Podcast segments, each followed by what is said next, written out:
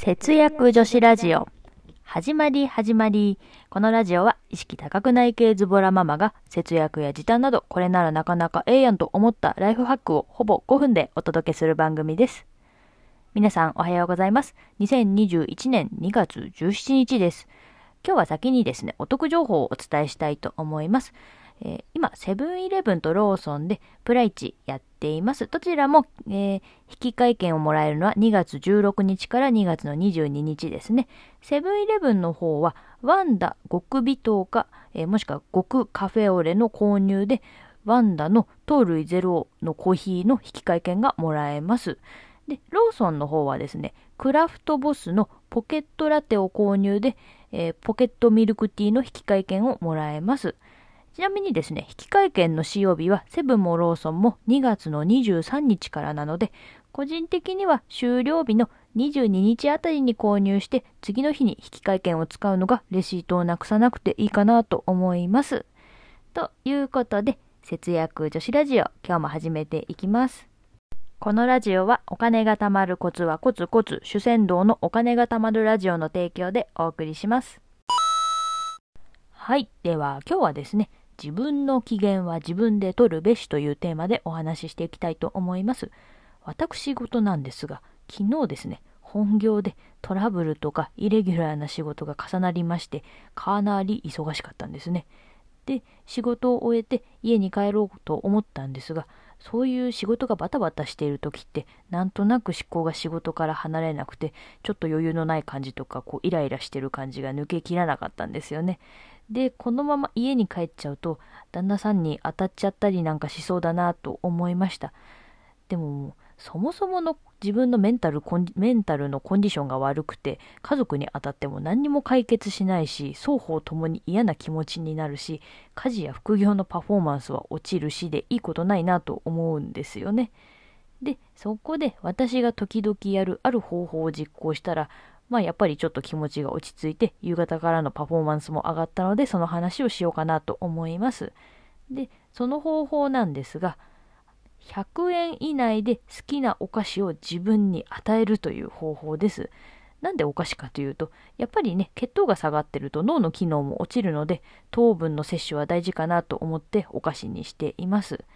で、これでですね、お菓子食べるだけで、えー満足するんじゃなくて大事なのはですね、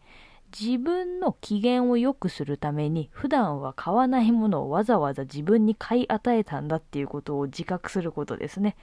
で、その後またね、嫌なこととか思い出してイライラしそうになったら、あの、頭の中で、私はわざわざ浪費してまで機嫌を、まあ、取ろうとしたのにまだイライラしているダメなやつなのかいって自分を煽るんですよね。で、それを何回か繰り返していると不思議とだんだん気持ちが落ち着いてくるんですよね。で、なんかこれって結構効果あるんで、心理学とか、なんかそういうの的になんかこう、立証されてるのかなと思って、ちょっと今回調べてみました。そしたらね、これですね、認知的不協和っていうものらしいんですよね。えー人はですね、矛盾する考えとか行為を同時に抱えると心理的に不安定な状態に陥るので、行動や考え方を変えたりするそうです。えー今回の私で言うと、ストレス解消のためにお菓子を食べたっていう状態と、お菓子を食べたのにストレスを解消できていないっていうこの2つって矛盾しているんですよね。だからこの認知的不協和から逃れるためにこのお菓子を食べたのにストレスを解消できていないっていうこの、まあ、思考を変えたっていう感じかなと思います。ま、もっとね、ちょっと私も専門家ではないのでこんな感じかなっていうのでお話ししてるんですけど、もっとね、詳しい内容が知りたい方は認知的不協和でぜひ調べてみてください。なんか使い方によってはマーケティングとかにも活かせちゃうらしいです。私はよくわかりませんが。まあでも自分でメンタルを安定させる工夫をしていくって作業効率をねこう維持したり向上していくためには大切かなと思いますあのもやもやしてるだけでだいぶ効率落ちますからね。参考になったら嬉しいです。はい。では今日は自分の機嫌は自分で取るべしというテーマでお話ししていきました。今日の話をまとめるとストレスで思考のモヤモヤとかイライラが取れないときはちょっと自分に贅沢をさせてみる。それで贅沢したのに自分の機嫌を取ることもできないのかと自らを煽っていくスタイルは意外とストレス対策に効果があったよというお話でした。まあ、今日のお話はね、節約や貯金には関係ないんですけど、まあ、メンタルを安定させることによって作業効率が上げられるという意味で、まあ、時短術系のお話と考えてもらえれば幸いです。